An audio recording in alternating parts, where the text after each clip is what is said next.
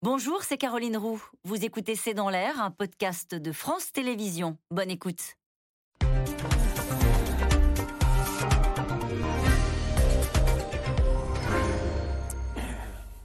Bonsoir à toutes et à tous. Boris Johnson, le retour. Nombre de conservateurs souhaiteraient en tous les cas le revoir au 10 Downing Street.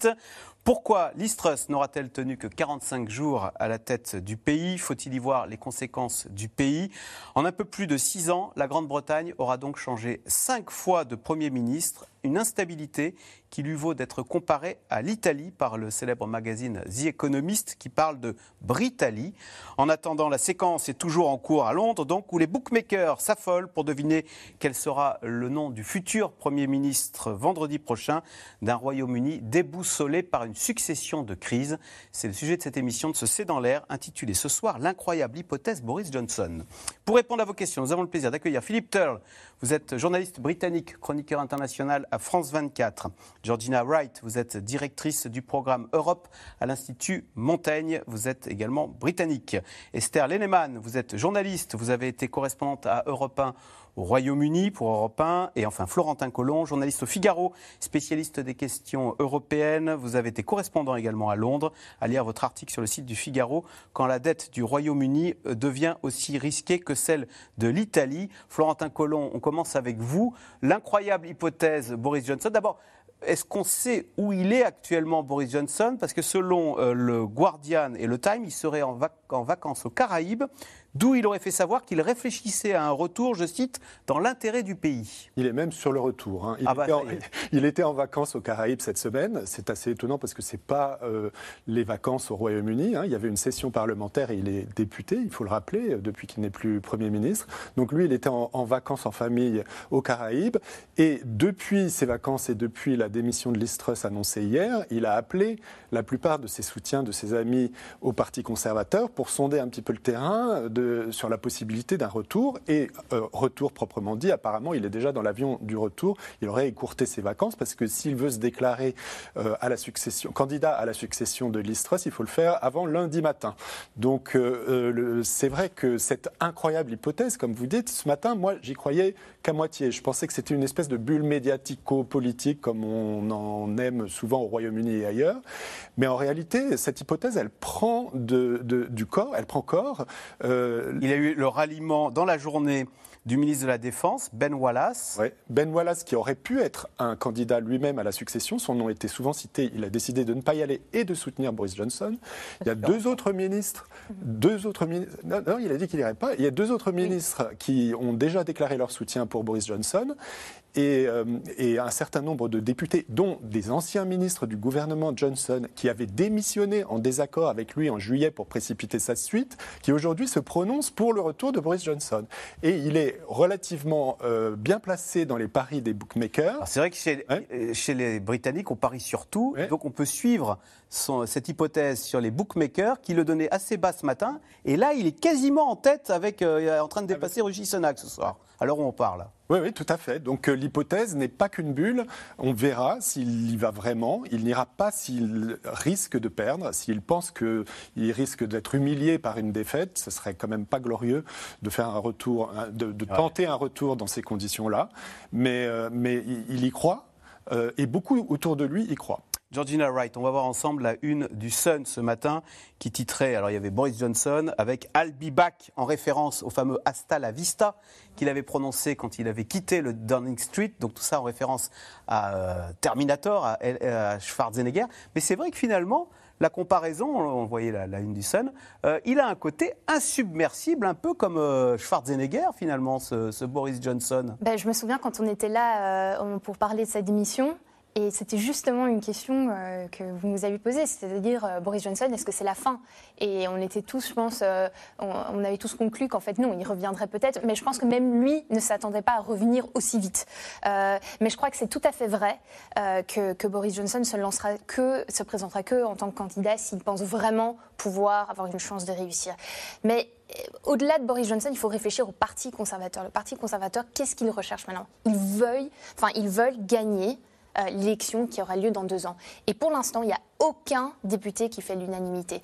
Et quand on sonde un petit peu les membres du Parti conservateur, eux clairement pensent que c'est que Boris Johnson qui pourrait y arriver. Et donc c'est justement cette motivation-là qui explique pourquoi, au-delà, il y a évidemment certains députés qui aiment bien Boris Johnson, qui regrettent son départ, et il y en a d'autres, j'imagine, qui se, qui se rangent derrière lui parce qu'ils pensent, ben, en fait, euh, c'est pas seulement euh, son euh, job qui est en jeu, c'est aussi le mien. Je risque peut-être moi de perdre ma place dans deux ans parce que la personne qui, qui nous représentera, qui prendra le lead du parti, qui deviendra Premier ministre, sera peut-être pas capable de nous donner victoire euh, dans deux ans. Esther Lenneman, est-ce qu'il y a une sorte de fuite en avant du Parti conservateur qui est très bas dans les sondages en ce moment, qui est à 12%, qui sait que si jamais il y a des élections, il les perdra, euh, et qui pourtant a un candidat tout trouvé, euh, Ruchi, euh, son ancien. Alors, Richie Sunak, dont Anne-Elisabeth Moutet disait hier, c'est le Macron britannique. Mais finalement, ce parti conservateur euh, n'en veut pas parce qu'il a été marabouté, euh, infiltré par les extrémistes, par les pro-Brexit extrémistes Il a un problème, Sunak. C'est lui qui a fait tomber, enfin, c'est lui qui est à l'origine du mouvement qui a fait tomber Boris Johnson.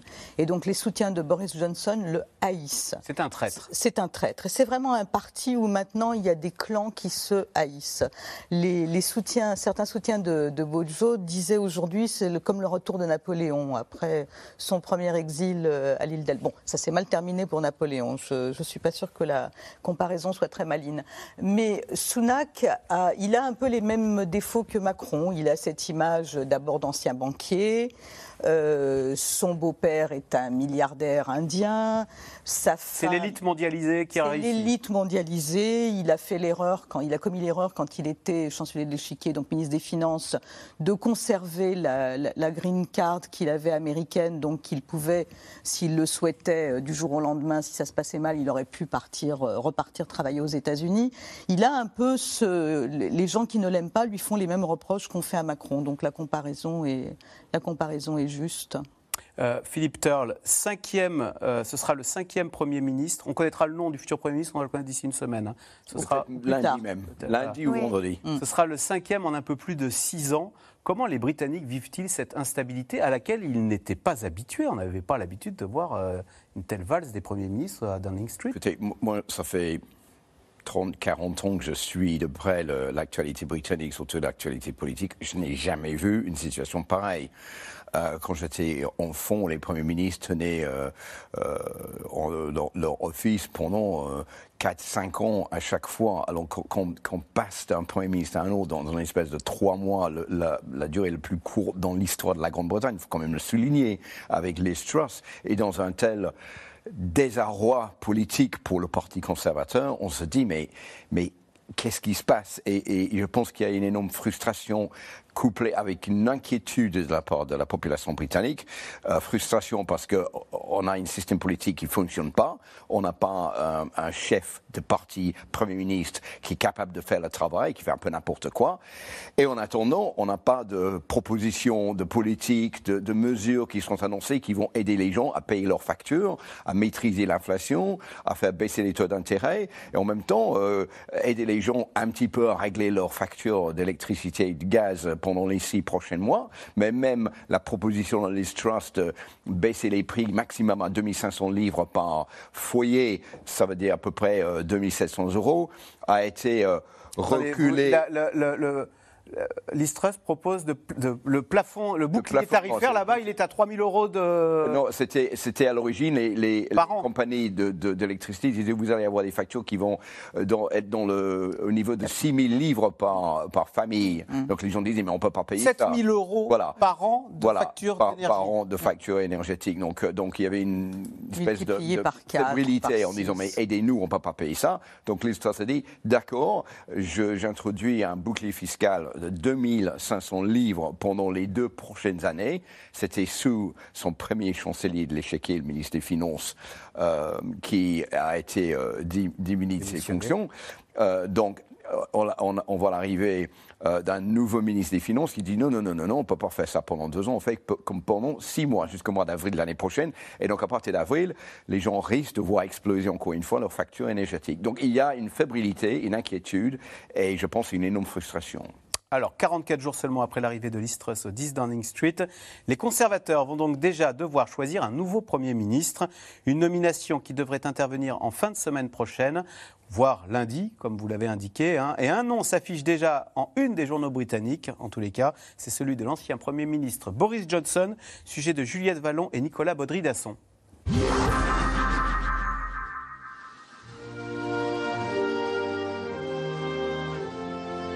Breaking news hier après-midi sur le site du Daily Star, la salade est la grande gagnante du jour.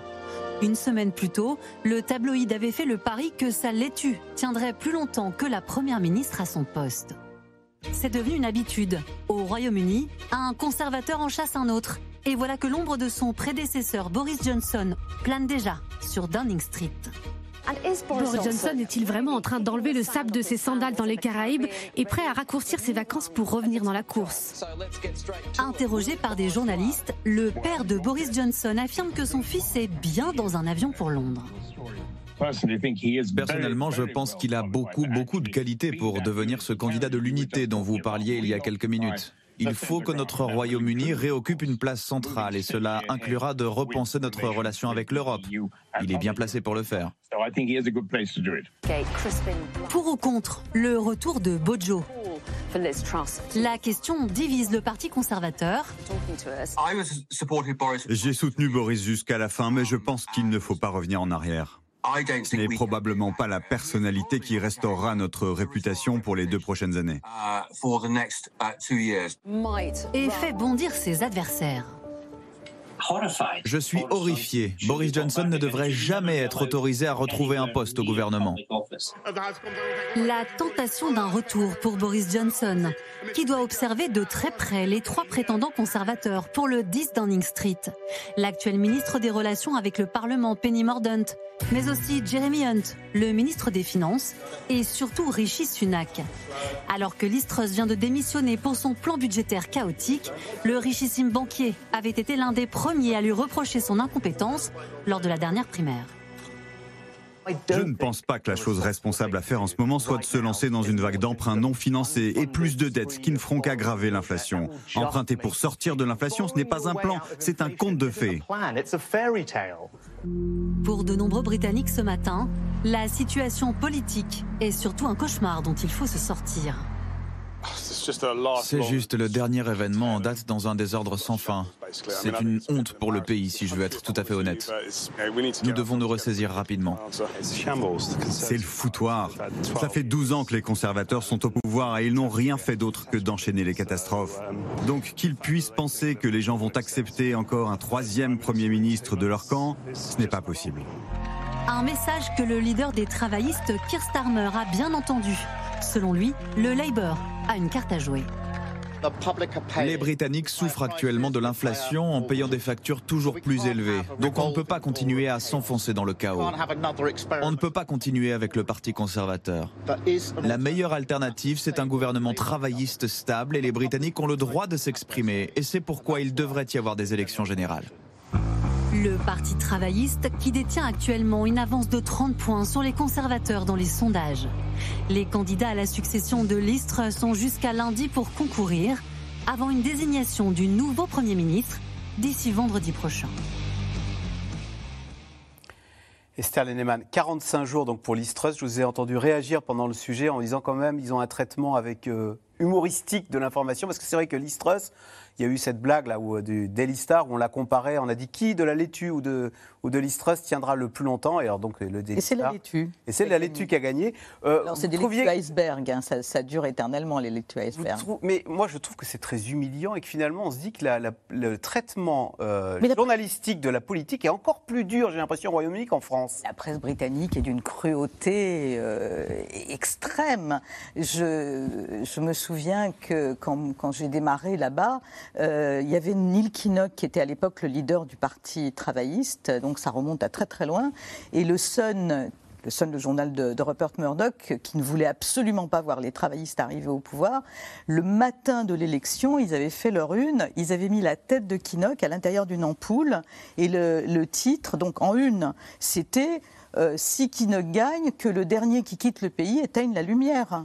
Ah ouais. C'est ça la presse britannique. Ils sont d'abord les, tabloïds. Quand ils font de la politique, il faut que ce soit drôle parce qu'il faut qu'ils accrochent leurs leur lecteurs, qui s'intéressent pas nécessairement. C'est humiliant pour la victime parce qu'on rit de vous.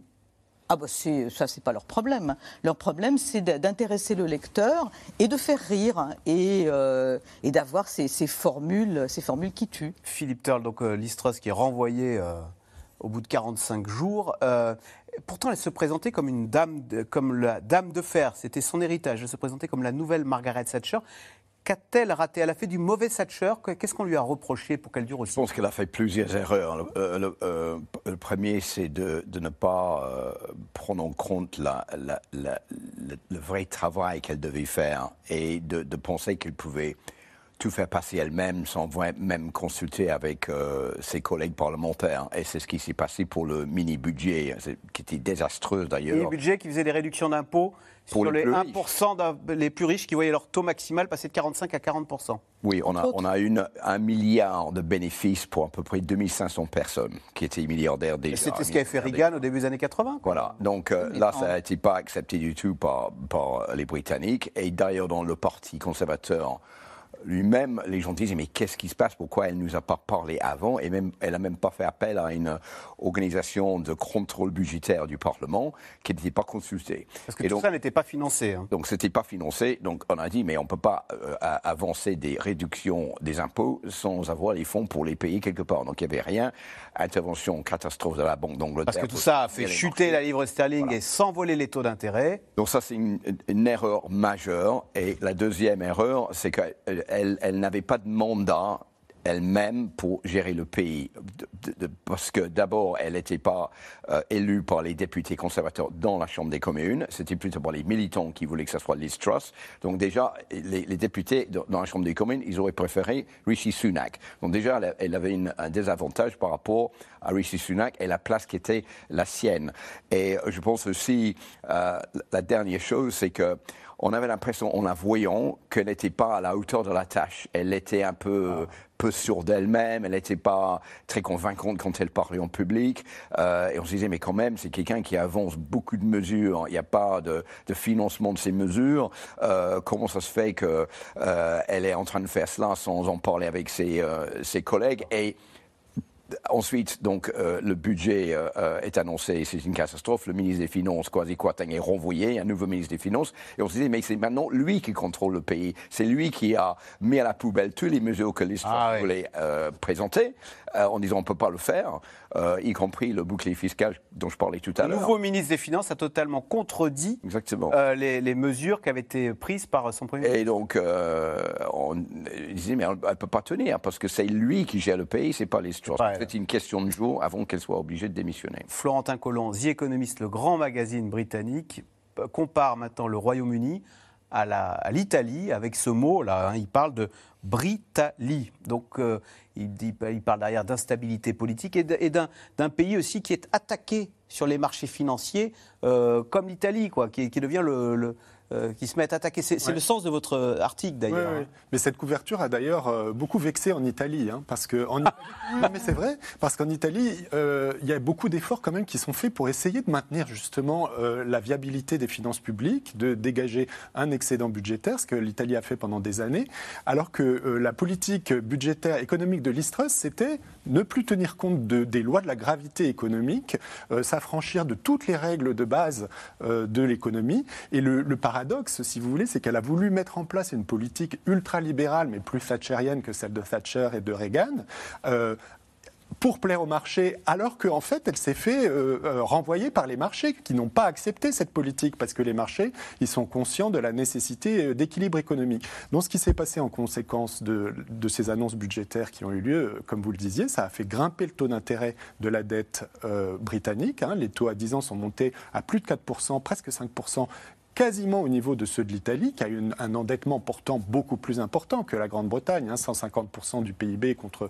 100% du PIB pour, euh, pour la Grande-Bretagne, une défiance des investisseurs. Qui a mis à mal les fonds de pension, donc les retraites. Alors ça a provoqué un quasi-crash des fonds de pension qui ne pouvaient plus euh, se refinancer finalement parce que les fonds de pension détiennent des obligations à très long terme. Hein, ils investissent l'argent finalement de la retraite des ménages sur des obligations à 30 ans.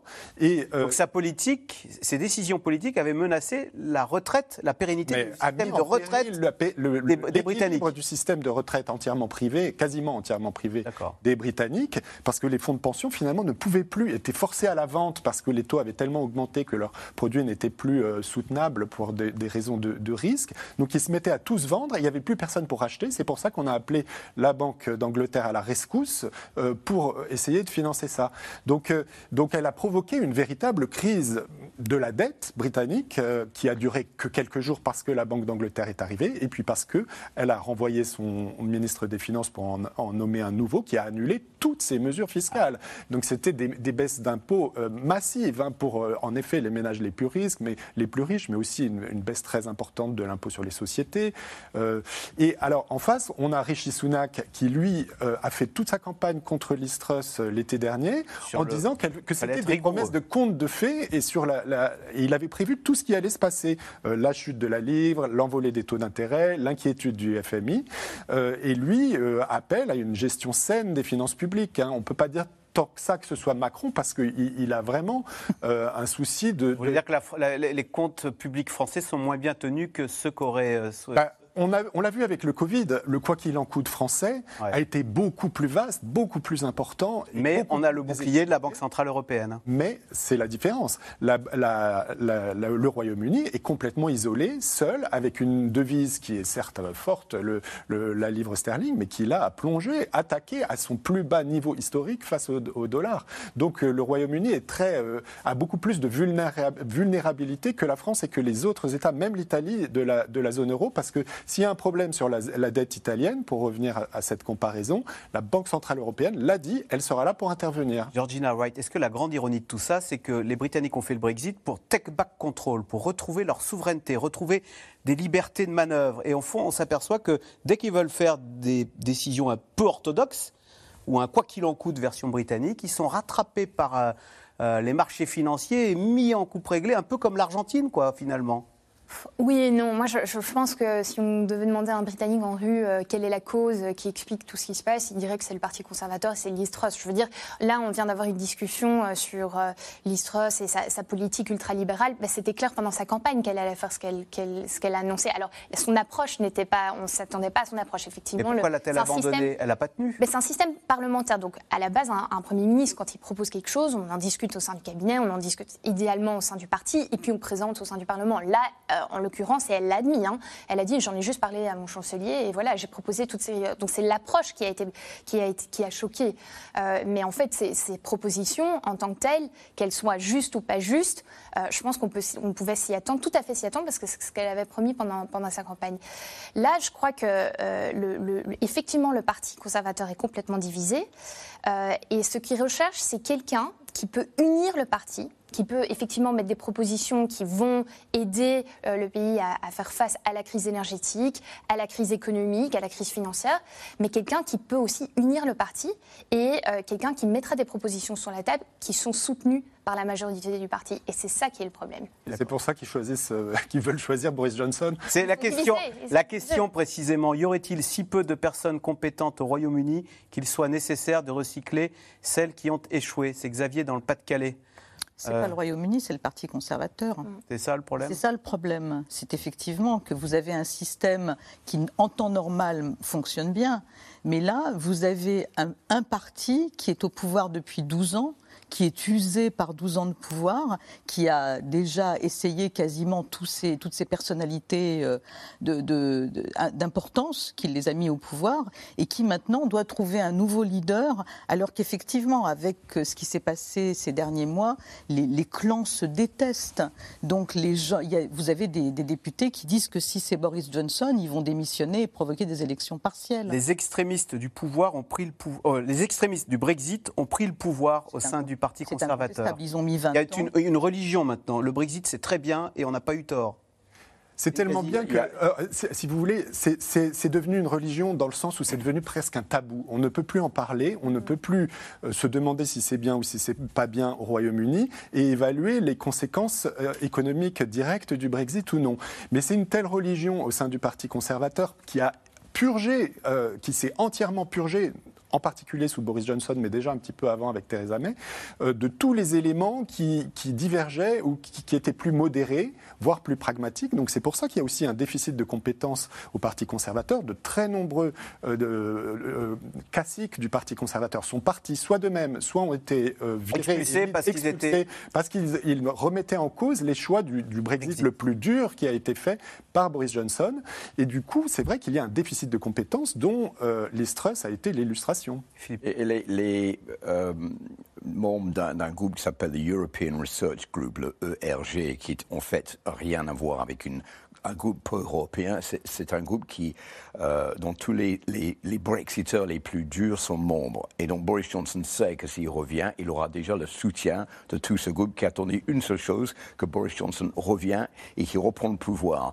Et il dit une chose aussi, c'est que Boris Johnson a gagné les élections en 2019 avec un raz-de-marée en Grande-Bretagne, avec une énorme majorité. Il n'y a que lui qui est légitime pour reprendre le pouvoir parce que c'est lui qui a eu le mandat du peuple britannique, alors que Liz Truss ne l'a pas eu. Elle, a été choisie par les adhérents du Parti conservateur. Hein. On parle là de 180 000 personnes, je crois. Hein. Oui, mais, mais Liz Truss ne l'a pas eu. Elle n'a pas eu des députés dans la Chambre des communes, donc elle était quelque part un candidat illégitime. Donc il y a une seule chose à faire maintenant pour remettre le parti sur les rails, même si le parti probablement irrémédiablement divisé, c'est de faire revenir Boris Johnson parce que lui, il a le mandat du peuple et avec lui, au moins, on peut continuer à marcher. Et eh bien justement, question téléspectateur, Florence en Haute-Savoie. Malgré ses frasques, Boris Johnson était-il un si mauvais Premier ministre? Euh, Alors? ben je, vais vous prendre, euh, c'est une anecdote, mais euh, ce week-end j'étais en Angleterre et justement je posais la question au, chauffeur de taxi qui me disait ah, les c'est une catastrophe, il faut absolument que Boris Johnson revienne au pouvoir.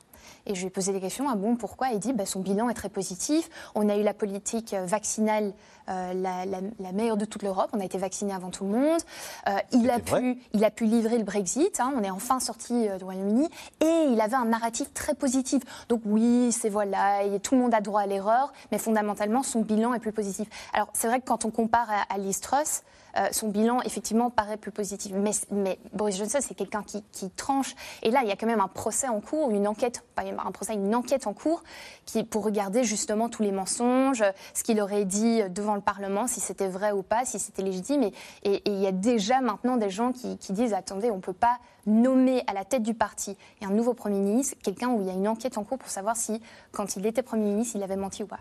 ce qu'il faut préciser, c'est que si effectivement l'enquête débouche sur une condamnation, si l'enquête dit Boris Johnson a menti devant les députés, ce qui est un crime capital euh, dans, au Parlement britannique, à ce moment-là, il perd son siège et donc ah il ne peut plus être Premier ministre.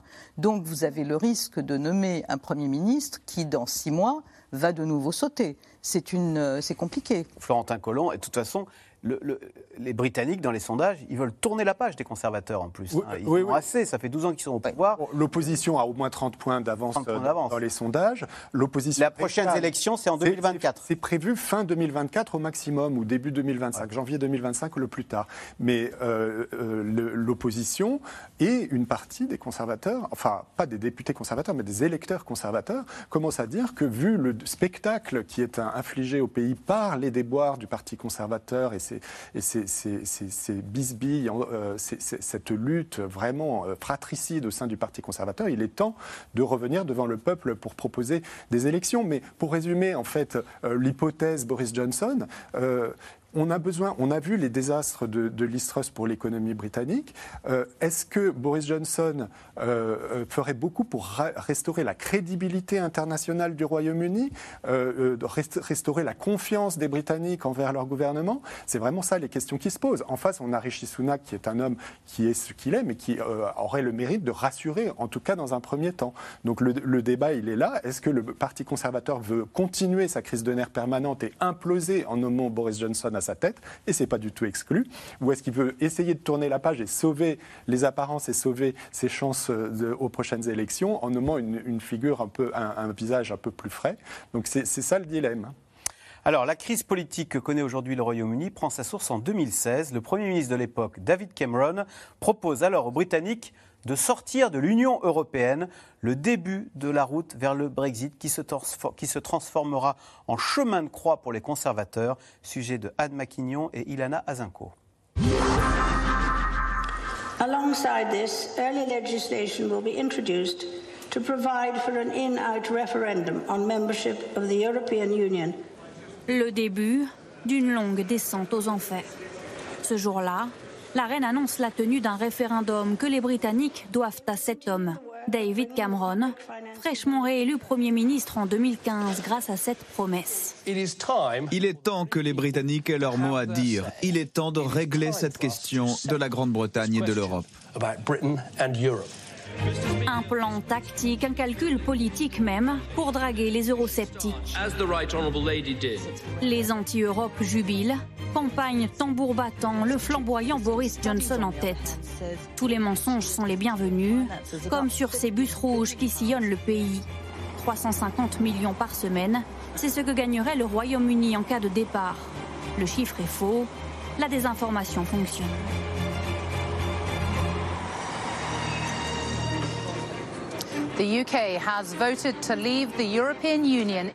Le piège se referme alors sur David Cameron. Je ne pense pas que ce soit une bonne chose que j'essaie d'être le capitaine qui mène le pays vers sa nouvelle destination. Crise au Parti conservateur, personne pour prendre sa suite. Theresa May, favorable au maintien dans l'Union européenne, se dévoue. Elle laisse ses convictions de côté et force le temps. Brexit signifie Brexit et nous en ferons un succès. De plus, nous devons unir notre parti et notre pays. Enfin, nous devons avoir une vision positive, ambitieuse et nouvelle pour l'avenir de notre pays. Commence alors un long chemin de croix. Des négociations avec Bruxelles, difficiles, tendues, interminables. Novembre 2018, premier accord, mais son Parlement ne la suit pas.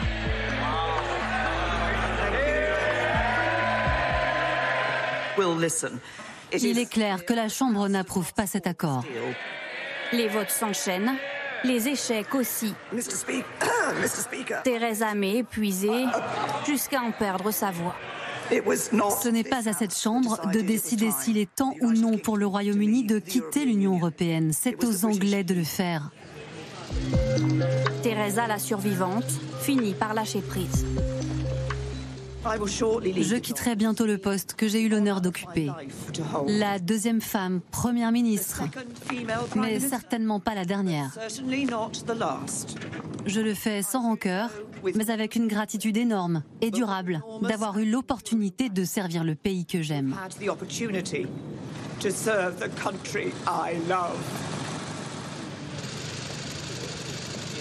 Les larmes d'une première ministre cassée par le Brexit. Boris Johnson prend le relais, théâtral, excentrique et parfois menaçant. L'alternative, c'est le no deal. Ce n'est pas l'issue que nous voulons, ce n'est pas l'issue que nous cherchons, mais je vous le dis, c'est une issue à laquelle nous sommes préparés.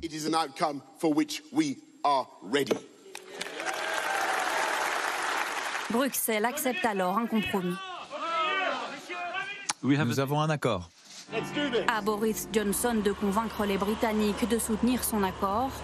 Et comme toujours, il y met les moyens.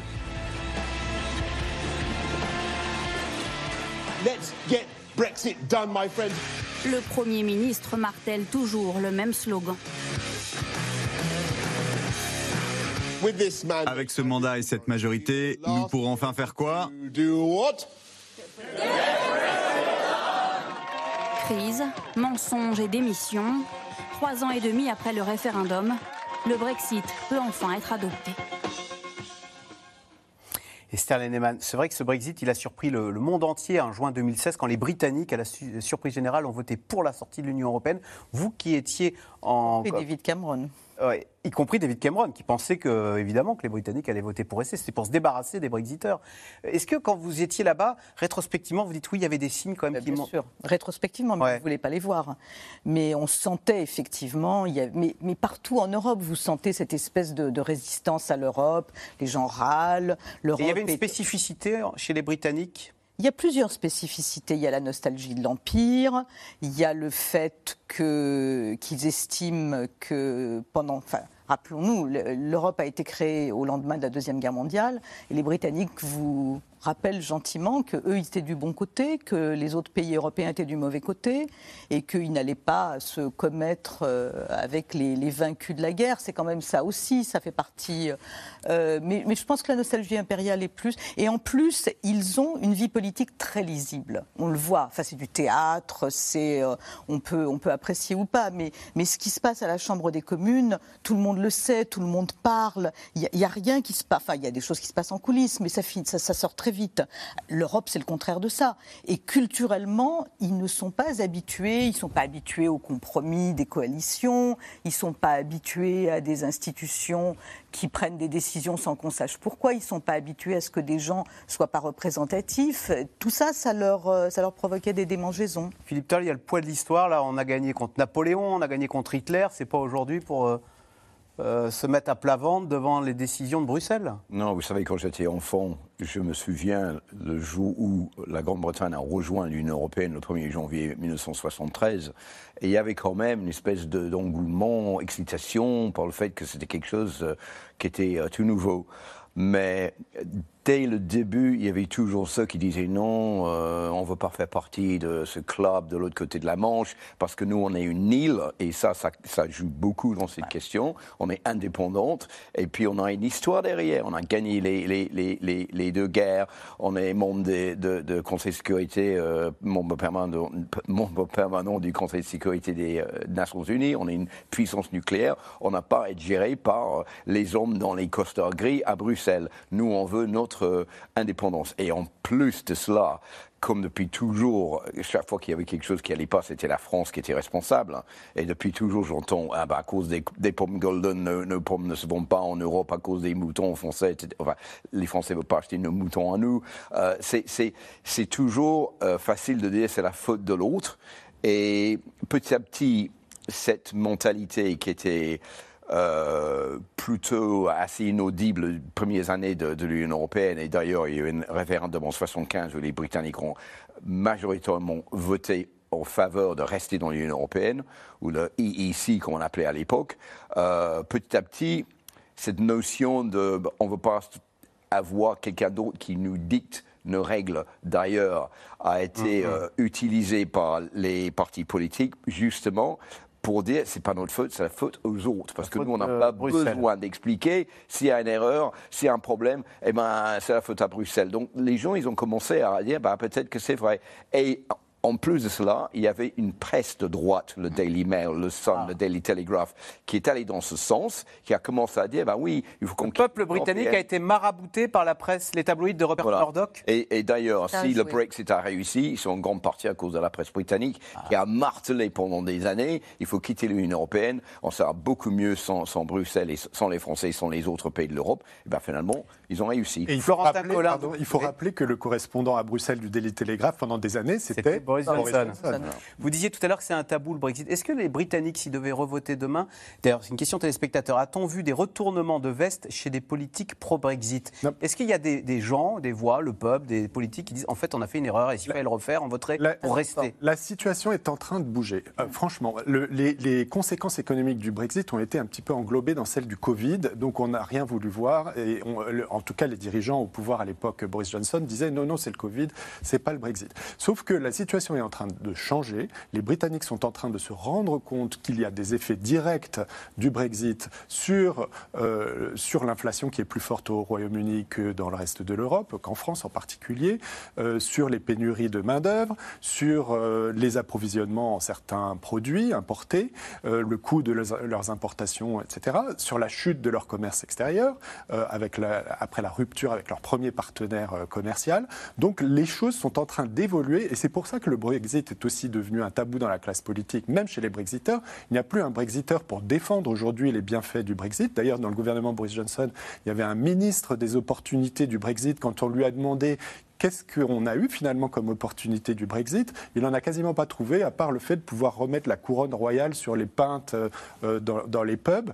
Donc, donc il y a vraiment un tabou. Et la semaine dernière, j'ai vu passer un sondage disant que si c'était à refaire, s'ils votaient aujourd'hui, 59% des Britanniques voteraient pour retourner dans l'Union européenne. Ce n'est pas encore à l'ordre du jour, ça ne le sera sans doute pas pendant des années, voire des dizaines d'années, mais le statu quo a changé. On était à 50-50 ou 52-48 avec une majorité dans un sens ou dans l'autre. Et là, vraiment, les Britanniques commencent à se rendre compte que le Brexit a des conséquences négatives et les politiques n'osent plus défendre le Brexit. Il y a des sondages qui disent que si c'était à refaire, 59% des Britanniques voteraient cette fois pour rester dans l'Union européenne. Pourquoi les travaillistes qui traditionnellement étaient assez pro-européens, non? Enfin, bon, j'en sais rien. Mais est-ce que le, leader travailliste Keir Starmer qui est assuré de gagner les prochaines élections, pourrait envisager de dire bah, écoutez, je soumettrai la question d'un retour dans l'Union européenne à référendum. Moi, je, suis d'accord qu'effectivement, c'est devenu tabou et c'est même devenu un peu toxique. Hein, le Brexit, on ne veut juste pas en parler. Mais de là à croire qu'il y a un engouement pour rejoindre l'UE, non. Je crois que là, là où il y a la différence, c'est que certains considèrent qu'un hard Brexit, c'est-à-dire ce qu'on a maintenant, l'accord qu'on a maintenant, il n'est pas satisfaisant et qu'en fait on devrait se rapprocher, même si ça veut dire se conformer à, quelques règles européennes, si ça nous donne plus d'accès au marché, alors faisons-le. Je crois que la nuance, elle est là. Il y a certaines personnes, et, j'imagine que le Parti travailliste se positionne plus là-dessus aussi. On entend, est-ce qu'on rejoindrait l'union douanière, par exemple, ou est-ce qu'on cherche à rejoindre le marché unique? Mais il n'y a pas, je ne pense pas que le Parti travailliste va euh, proposer de rejoindre l'UE. C'est une différence. Et je crois aussi, parce qu'on oublie, hein, mais le, parti, le pays était très divisé avant le Brexit. Le Brexit a exacerbé ou à montrer ces divisions. Mais il y a toute une partie de la population qui a voté pour le Brexit, non pas parce que ce n'était pas un problème des institutions ou même le take back control, c'est parce qu'on leur avait promis qu'en votant le Brexit, on investirait dans leur région, euh, qu'on les écouterait. C'est des gens qui se sont sentis complètement oubliés. L'argent qu'on donne à l'Europe, on le mettra dans notre système de santé. On se souvient du bus rouge de, de Boris Johnson. Et c'est ça qui a fait basculer. et en fait, on l'entend de la part du Parti enfin, des travaillistes et Parti conservateur, ils disent on va investir dans vos régions. Alors on verra bien dans le long terme, effectivement, euh, on voit déjà hein, qu'il y a un crunch, on ne peut pas euh, investir euh, où on veut et combien. Enfin, l'argent ne. Voilà, il y, a des limites, mais, néanmoins, je, ne crois pas que le peuple. Enfin, je pense que le peuple britannique en a marre du Brexit. Vous savez ce qui risque d'arriver c'est pas que le Royaume-Uni rejoint l'Union européenne d'ici quelques années. Je pense aussi que c'est très loin. Mais ce qu'on peut y voir, c'est éventuellement s'il y a un deuxième référendum pour l'Écosse et l'Écosse décide de, de, quitter le Royaume-Uni, Là, l'Écosse demandera tout de suite euh, une réadhésion à l'Union européenne. Donc on va avoir les Britanniques, mais par petits bouts. C'est ça. on aura l'Écosse, etc. Euh, Esther Lenneman, est-ce que si ce matin il y avait euh, Dominique de Villepin qui était sur France Inter et qui disait, c'était assez véhément, il faut payer l'addition, dire que le Brexit a été une erreur. On a un peu l'impression qu'il y a presque un excès de zèle côté français à multiplier les tracasseries contre les Britanniques, à multiplier les, démarches administratives comme pour les faire payer l'addition d'avoir. Ah, vous avez voulu quitter le club? Eh ben, vous allez voir, euh, on va vous mettre des tas de barrières on va, euh, et des formulaires pour vous compliquer la vie, puisque vous nous avez snobé. C'est un peu le sentiment qu'ils ont de, l'autre côté de la Manche, effectivement, parfois, que, que les Français, surtout, sont, essayent de leur rendre la vie compliquée, mais, mais eux aussi, ils ont un ministère de l'Intérieur qui rend la vie impossible, par exemple, aux Européens qui vivent en Grande-Bretagne depuis des années, et pour, euh, pour qu'ils aient le, statut qui leur permet un, statut de résident, ils leur font des, euh, ils doivent passer par des, arceaux de plus en plus, euh, de plus en plus grands. Philippe Turl, vous confirmez, de part et d'autre, c'est beaucoup, plus, c'est beaucoup moins fluide maintenant d'aller en Grande-Bretagne ou d'en revenir. Et, c'est bien dommage parce qu'autrefois, on allait passer trois semaines, trouver un petit boulot à Londres. C'est fini. Vous savez, Axel, ce qui, ce qui me peine le plus dans tout cela, c'est quand je, je, me vois 40 ans en arrière, quand je suis venu en France tout jeune pour, euh, chercher ma nouvelle vie pour voir si je pouvais rester là. Je ne savais pas que j'allais rester aussi longtemps, mais je n'avais aucun souci. Je pouvais venir là, travailler, avoir une carte de séjour. Il n'y avait pas de problème. C'est fini maintenant pour les jeunes Britanniques. Vous avez un compteur dans le temps où vous pouvez rester trois mois et ensuite, il faut retourner à la maison. Donc vous ne pouvez pas venir vous installer en France sans beaucoup plus de problèmes et difficultés, sauf si vous avez un contrat de travail, une promesse, etc. d'embauche. Mais pour venir juste travailler, euh, apprendre le français, c'est terminé. Et pour les jeunes Français qui veulent aller en Hollande pour, pour euh, travailler, euh, faire un stage, c'est même pas la peine d'essayer. C'est tellement semé d'embauches sur le, chemin maintenant pour y arriver. Je pense que c'est les jeunes qui payent le plus grand prix, gros prix de, ce, Brexit qui malheureusement est un grand handicap. Et ce qui est encore plus triste, c'est que les jeunes pour la plupart, n'ont pas voté ou ne pouvaient pas voter à l'époque parce qu'ils étaient trop jeunes. Et c'est eux qui paient le prix aujourd'hui, euh, ce Brexit qui, qui les pénalise beaucoup. C'est vrai que Juste la pour- jeunesse, Florentin Colomb, et même nous, ça nous est ça fait tant rêver quand on est jeune l'Angleterre. mais c'était très facile. On prenait l'Eurostar. Deux heures plus tard, on trouvait un boulot dans un restaurant ou un, ca- un café ou un hôtel à Londres. Et ça, c'est terminé. Parce qu'un visa pour travailler à Londres aujourd'hui, il faut l'avoir avant d'arriver. Ça coûte 10 000 livres euh, pour obtenir ce visa. Et il faut gagner un certain salaire pour prouver que quelqu'un du marché local ne peut pas remplir cet emploi. Et c'est tout à fait vrai, ces histoires de stage. J'ai rencontré, moi, une petite stagiaire qui faisait un stage non rémunéré. Donc, il n'y avait même pas de question de, de concurrence déloyale ou de salaire, etc. Dans une PME britannique, elle s'est fait expulser du Royaume-Uni euh, quand elle revenait d'un week-end en France. On lui a dit, mais qu'est-ce que vous faites là Un stage? Non, vous rentrez en France. Et ces barrières, ces tracasseries que vous disiez, bah, c'est le résultat du Brexit. Et c'est pas pour faire du zèle, comme vous disiez tout à l'heure. C'est euh, le Royaume-Uni est sorti du marché unique européen. Ce n'est pas que la France, c'est tous les Européens, les 27, qui voulaient défendre l'intégrité du marché unique. Et pour envoyer des produits dans le marché unique, eh ben, il faut remplir des formalités douanières, sanitaires, etc. Et pourtant, il n'y a même pas de, de droit de douane ou de, quotas, etc. Donc c'est un accord de libre-échange particulièrement, relativement euh, ouvert, mais ça cause des, des tracasseries, en effet, dont, dont souffrent énormément les exportateurs britanniques qui veulent exporter vers l'Union européenne, et l'inverse aussi. Donc un beau gâchis, quoi. Et juste rapidement pour ajouter, même les séjours Erasmus souffrent de- de- de- du Brexit. Et côté britannique, euh, côté britannique, comme une des bases du Brexit, c'est on veut bloquer l'immigration. Euh, que ce soit l'immigration illégale ou ce qui était l'immigration européenne, ils ont tellement peur de voir débarquer encore des, petits Français ou des Polonais qu'ils rendent ça très très difficile maintenant. Et Sans parler de la queue qu'il faut des- faire à Calais pour traverser la Manche, qui est dix fois plus longue que c'était avant le Brexit. Ah bah ça, on a vu des reportages, les Britanniques, euh, des kilomètres de queue côté britannique pour aller sur le- en France, hein, pour aller sur le continent, parce qu'on manquait de douaniers. Ça, ça explique une partie des difficultés économiques et des pénuries de, de main-d'œuvre réellement. euh, Les restaurateurs à Londres se plaignent de ne plus avoir la de main-d'œuvre, fermer les la petits de Français, la là. semaine parce qu'il n'y a plus de main-d'œuvre pour tenir la salle. Oui, les hôpitaux aussi. Alors, la démission de Listrus intervient au beau milieu d'une crise économique déjà profonde. L'inflation est au plus haut depuis 40 ans, les factures d'énergie explosent et les mouvements de grève se multiplient, comme à Brighton, c'est dans le sud de l'Angleterre, où se sont rendus Laszlo Gelabert et Stéphane Lopez. C'est un reportage commenté par Théo Manval. C'est l'une des plus grosses grèves de l'année au Royaume-Uni. 165 000 postiers de la Royal Mail ont cessé le travail à travers le pays, laissant éclater leur colère, comme ici à Brighton. L'entreprise a fait 400 millions de profits. Ils doivent être partagés. Vous méritez des augmentations. Sur le piquet de grève dès 6h30 du matin malgré la pluie, Dan, facteur ici depuis 6 ans, et dont le salaire, explique-t-il, ne permet plus de vivre comme avant. L'inflation dans ce pays est énorme, proche de 11%. Et ils n'ont augmenté nos salaires que de 2%. Ça veut dire que notre pouvoir d'achat a baissé de 9%.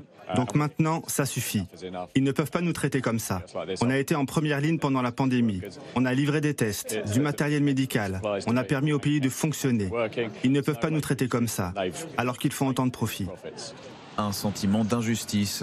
Et malgré la mobilisation, une certaine lassitude aussi chez ses collègues.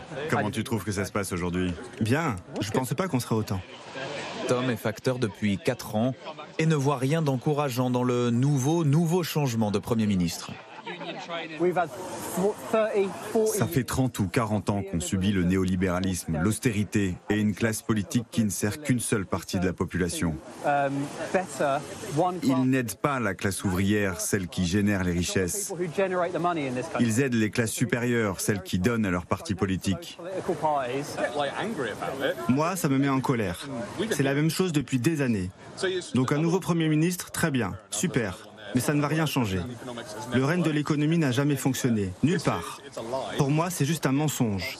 Alors les politiques, c'est juste... Ok, au suivant. Bien loin des cercles de pouvoir, C'est ici au pub que Tom et ses collègues aiment prendre le temps de se retrouver, l'un des derniers petits plaisirs qu'ils se permettent de temps à autre, car même autour d'un verre, l'inflation reste au cœur des discussions. Tu me disais que ton loyer a augmenté de 10% Oui, j'ai un deux pièces. Et maintenant, c'est plus de 1500 livres par mois.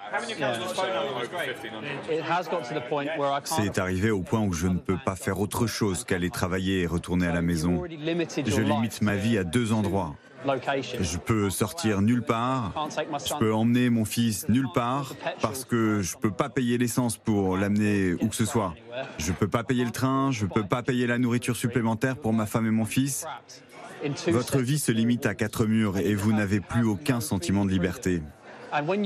Et quand vous travaillez en temps plein, vous devriez être capable de subvenir aux besoins de votre famille. Des familles de travailleurs modestes en difficulté à Brighton ou ailleurs, il s'en trouve de plus en plus à venir grossir les files d'attente devant les banques alimentaires. Cette association du centre-ville doit pousser les murs chaque semaine. Il faudrait rajouter cinq tables pour que ça vienne jusqu'ici. Selon une récente étude, la moitié des ménages britanniques sautent désormais des repas à cause de la flambée des prix. Il n'y a jamais eu autant de monde ici. Je suis inondée de demandes. Avant, on posait juste la sac là et ceux qui venaient se servaient. Maintenant, ils sont tous déjà attribués avant même que les gens n'arrivent. Parmi ces nouveaux habitués, Amanda, 60 ans. Je voudrais du pain. Oui, bien sûr. Tiens, regarde, on a du pain de mie, du pain noir. Amanda a perdu son travail au moment du Covid et l'inflation à 10% ne lui permet plus ces derniers mois de faire ses courses en grande surface. On est tous en train de se battre en ce moment pour payer nos factures. Le prix de la nourriture explose. Et il y a toujours de bonnes choses ici. Sans ça, je ne pourrais pas manger convenablement. Je ne crois pas que le gouvernement aide assez les gens en difficulté.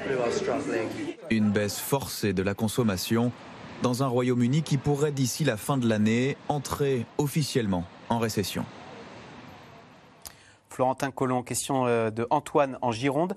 La France est-elle dans une meilleure posture que le Royaume-Uni? Parce que nous aussi, nous avons des banques alimentaires. Nous aussi, on a, hmm. on a de l'inflation. Tous les, tous les pays font face à vraiment la, même crise. Hein. La crise, elle frappe tout le monde euh, très violemment. L'inflation, c'est un problème pour tout le monde. Et la crise du coût de la vie de, aussi. Mais la crise du coût de la vie, la crise du pouvoir d'achat est beaucoup plus forte au Royaume-Uni. L'inflation était plus élevée presque le double de celle qu'on a en France pendant des mois. Le bouclier énergétique dont on parlait tout à l'heure, il ne vient que de rentrer en, œuvre début octobre au Royaume-Uni, alors que nous, on l'a eu toute l'année. Donc les factures énergétiques ont déjà doublé hein, au Royaume-Uni avant la mise en place de ce bouclier qui va les protéger que très peu.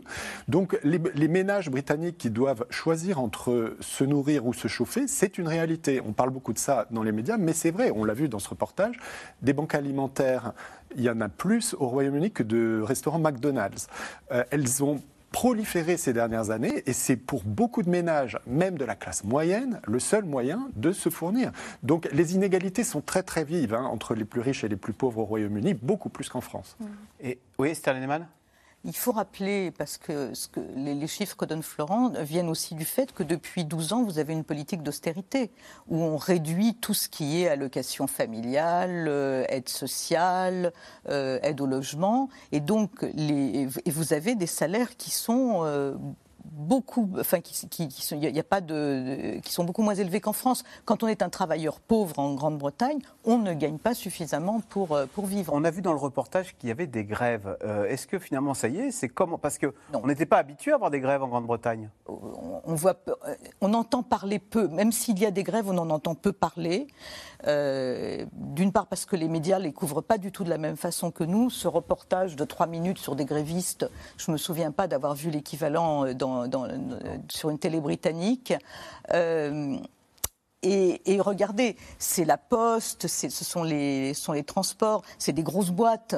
Euh, je ne me souviens pas d'avoir vu des grèves qui touchent des PME, par exemple. Il y a deux autres choses qui, qui me font dire que la situation en Grande-Bretagne est, plus grave qu'en France. La première, c'est que quand on prend un emprunt immobilier, on a un taux variable. On n'a pas de taux fixe comme en France. Donc tous les gens qui ont pris un, un emprunt immobilier à 2-3%, là, ils voient leur taux d'intérêt augmenter, augmenter, augmenter. Il n'y a pas que la facture de l'énergie qui monte, il y a aussi les remboursements d'emprunts qui montent en Grande-Bretagne. Donc ils disent ça monte à 6%, ça, monte, ça peut aller jusqu'à 10%. Donc on voit euh, 500 000 euros de plus par mois de remboursement d'emprunts immobiliers et on ne peut rien faire pour euh, arrêter cela.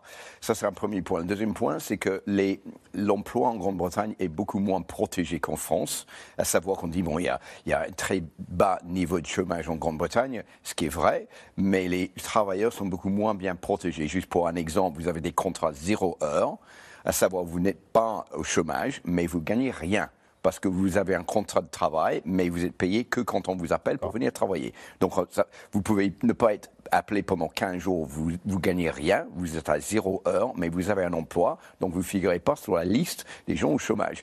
Et donc, il y a beaucoup plus d'angoisse, je pense, sur le, le fait que l'argent, on le voit disparaître dans tous les sens, et on se sent complètement incapable de maîtriser la situation et il n'y a aucune réponse du gouvernement parce qu'avec tous ces problèmes euh, dans le Parti conservateur, pour le Premier ministre qui va être euh, la personne suivante, tous les problèmes de base qui affectent les, gens ne sont pas adressés. Et donc c'est pour cette raison-là, je pense qu'on euh, risque de voir de plus en plus de monde qui vont aller chercher de la nourriture dans ces, ces bons alimentaires. Allez, tout de suite on revient à vos questions.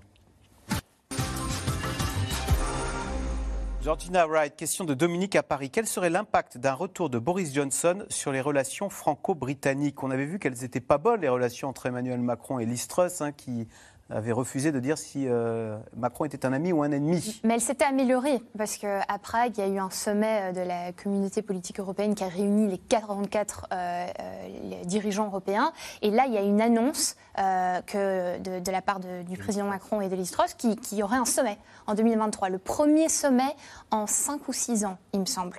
donc c'était une grande annonce, c'était un moment de, voilà, c'est un renouveau. Ça fait 6 ans qu'il n'y a pas eu de, sommet franco-britannique Il me semble, oui, c'est de 2017 ou 2018. 2018. Comment expliquer que ce grand pays qui est notre voisin, euh, on s'amuse à, se chamailler comme ça Je pense que ça en dit long sur, la relation. Il y, a eu, il y a eu plusieurs choses hein, qui, qui, ont vraiment euh, endommagé cette relation. Il y a eu les négociations Brexit, il y a une volonté d'essayer de les séparer de la relation bilatérale, mais ça a été très compliqué, surtout que euh, au, Royaume-Uni, c'est souvent c'est à cause du à cause du président Macron qu'on n'a pas ce qu'on veut, que l'Union européenne est difficile. Donc il y avait de ça. Il y a aussi évidemment tous les accords, enfin à Calais et, et, les migrants. Euh, il y avait l'accord de pêche qui est lié au Brexit, mais qui continue à être un problème. Et puis il y a eu l'affaire des sous-marins, qui a aussi été un coup très difficile. Mais il y a eu un rapprochement. Florentin Collin, est-ce qu'on s'amuse à se chamailler ou est-ce qu'il euh, faut faire attention parce qu'à force de s'amuser de chamailler, on va se chamailler vraiment ou euh, Oui, oui c'est un petit peu le risque. Il y a un peu des deux, c'est-à-dire que on impute toujours les difficultés, particulièrement venant du Royaume-Uni, à l'Europe et à la France, puisque l'Europe, c'est la France. On pense que c'est la France qui dirige l'Europe plus ou moins avec les Allemands. Mais comme le voisin, c'est la France et qu'il y a des problèmes d'immigration entre les deux. Euh, donc, euh, les chamailleries, oui, étaient très inquiétantes parce qu'on est arrivé. Euh, la France et le Royaume-Uni sont quand même des alliés très proches. En termes de défense, c'est les alliés les plus proches qui soient. Il y a un accord de défense qui a été signé en 2010, en 2010 par, par Cameron et Sarkozy. Les militaires français et les militaires britanniques travaillent en opération ensemble, et d'ailleurs ça se passe très très bien euh, en général. Euh, la France est censée euh, administrer la frontière extérieure de la Grande-Bretagne sur la Manche, donc il y a beaucoup de, sujets de coopération, et il est logique que les deux pays soient alliés, et la déréliction des relations diplomatiques entre les deux pays était très inquiétante, et franchement à Paris on, on accueillait avec soulagement le fait que l'Istrus soit ouverte après avoir euh, dit euh, euh, qu'elle se demandait si, si Macron, était, un ami ou un ennemi. après cette petite rhétorique électorale, parce que c'était lors d'un événement de campagne devant les militants du Parti conservateur, et ça, ça, marche toujours, ce genre de petite saillie. Pique en fait, elle a repris le dialogue avec, avec Macron et euh, c'était un soulagement à Paris. Et c'est vrai que si Boris Johnson revient, euh, c'est pas du tout dit que les choses se passeront bien. Même s'il donne l'impression d'être francophile, Boris Johnson. Mais il est très francophile, il parle bien français. Euh, son père, qu'on a vu dans le reportage tout à l'heure, a obtenu la nationalité française. donc oui, c'est une famille qui, qui, est très proche en réalité de. Il, est francophile, mais, mais Boris Johnson, le problème c'est que on, pense qu'on connaît, mais en fait, on ne sait pas vraiment ce qu'il pense vraiment. parce qu'il va jouer le jeu à longueur de temps pour plaire à tout le monde, mais c'est vraie pensée. Je pense qu'il aime bien la France, mais euh, c'est plutôt par intérêt que par conviction. la veille du. Euh, il, écrit des éditos pour le Daily Telegraph hein, et la veille du référendum, il l'a dit lui-même, il a écrit deux éditos, un pour et un contre le Brexit. C'est que c'est pas un idéologue, c'est un opportuniste. Hein, mais bon, euh, à, ce point-là, ça s'appelle une girouette, non? Ou un avocat. Ou un avocat. Alors, et le roi dans tout ça, à quoi sert-il sinon à regarder passivement les difficultés du peuple britannique? Wright, bah, il n'a pas de, rôle politique, c'est-à-dire qu'il reçoit le ou la Première ministre une fois par semaine, il peut donner son conseil euh, si, le Premier ministre le demande, euh, mais c'est surtout un... Enfin, il n'a pas de rôle politique quand tu es, quand tu es monarque, tu es là pour ben, représenter euh, le pays à l'étranger, évidemment au Royaume-Uni pour unir le pays. On l'a vu hein, autour du décès de la reine. Le, pays, c'est vraiment même en Écosse, il y a eu un, moment de, pause. C'était vraiment un deuil national. Mais le, roi ne peut pas choisir euh, le premier ministre et, je pense que ce serait très mal vu s'il commençait à donner son avis. Je pense, qu'il sort soulagé que Liz Truss s'en aille parce qu'il y a eu un film euh, à son insu d'ailleurs qui était, qui était fait où Liz Truss rentre dans une pièce et on voit le, le roi qui, le salue. Oh là là là encore vous, au secours. Donc euh, je pense qu'il est peiné par ce qu'il voit dans, dans, la politique britannique en ce moment. Ça ajoute à l'anxiété des Britanniques d'avoir perdu en plus la reine. C'est ce qu'on dit, l'Istress en 45 jours, elle a enterré euh, la reine, la livre sterling et le Parti conservateur. Mais ça ajoute à l'anxiété des Britanniques d'avoir perdu cette figure euh, rassurante et ce phare qu'était la reine en plus bah, Ça ajoute à ce sentiment de fin de règne qu'on connaissait quand Elisabeth II était encore, euh, encore vivante et à ce sentiment de fin d'une époque, en effet, puisque euh, la reine, c'était la, continuité. Elle a eu 15 premiers ministres. Alors la nouvelle plaisanterie, c'est que le roi Charles aura en trois mois plus de premiers ministres que sa mère Elisabeth II. Ah bah, parce que s'ils tiennent 45 jours, il va les voir défiler, les premiers ministres. Boris Johnson a-t-il envie d'un retour au fond de lui-même, Esther Lenneman Il avait dit euh, hasta la vista hein, quand il a quitté le Parlement. Bah, évidemment, je suis convaincu. Il a été humilié, il, ne rêve que de revenir, évidemment. Il aurait adoré être Premier ministre pendant les funérailles d'Elisabeth. Ah, évidemment, ça c'est le grand. Ça c'est son regret. Hein. grand drame. Mais le hasta la vista, baby, ça en dit tout. C'est-à-dire. Ben, ça veut dire que je reviendrai, je reviendrai. Hein. C'est juste une partie remise. Parce que je pense que Boris Johnson vit ça comme une grande injustice. Mm. Parce que lui, il est incapable de, voir qu'il a fait euh, des erreurs. Pour lui, c'est un jeu. Donc, euh, qu'il a été à Partygate, euh, tant pis, bon, les gens ils vont accepter ça. Il ment et le, mensonge est, devenu un peu le, normal. Comme il y a un risque de Trumpisation de la vie politique britannique. comme Donald Trump. Donc il y a eu un peu ça euh, en Grande-Bretagne. Et pour Boris Johnson, je pense que lui, il voulait être roi du monde. Euh, et sa vraie place pour lui, c'est Premier ministre de la Grande-Bretagne. Et donc oui, il a envie de revenir. Il, avait même dit euh, dans son discours où il avait dit euh, euh, devant Downing Street, pas quand il a dit Hasta la vista baby, il s'était comparé à l'empereur romain Cincinnatus qui était revenu après être allé labourer son champ. Et ça, c'est une vraie rupture avec la tradition britannique parce qu'en Grande-Bretagne, normalement, si vous perdez ou si vous êtes démissionné, c'est terminé. Vous, on vous montrez votre dos et on ne vous revoit plus. Et c'est plutôt une tendance française à la Sarkozy-Hollande à toujours vouloir revenir dans le jeu politique. En Grande-Bretagne, ça ne se fait pas. Allez, merci beaucoup d'avoir participé à cette émission. Vous restez bien évidemment sur euh, France 5, puisqu'à suivre, c'est à vous avec Anne-Elisabeth Tomoine. Bonsoir Anne-Elisabeth. Alors, au programme ce soir de C'est à vous. Salut Axel. Il a d'abord dénoncé la récupération politique de la droite et l'extrême droite qui se servait du cercueil de Lola comme d'un marchepied. Aujourd'hui, le garde des Sceaux s'inquiète de propos publics demandant le rétablissement de la peine de mort ou une justice expéditive pour la meurtrière présumée Éric Dupont-Moretti et ce soir notre invité. C'est à, suite, euh, c'est à, à, suivre sur France 5. Merci beaucoup euh, d'avoir participé à cette émission. On se retrouve demain pour un nouveau C'est dans l'air. Tout de suite, c'est à vous.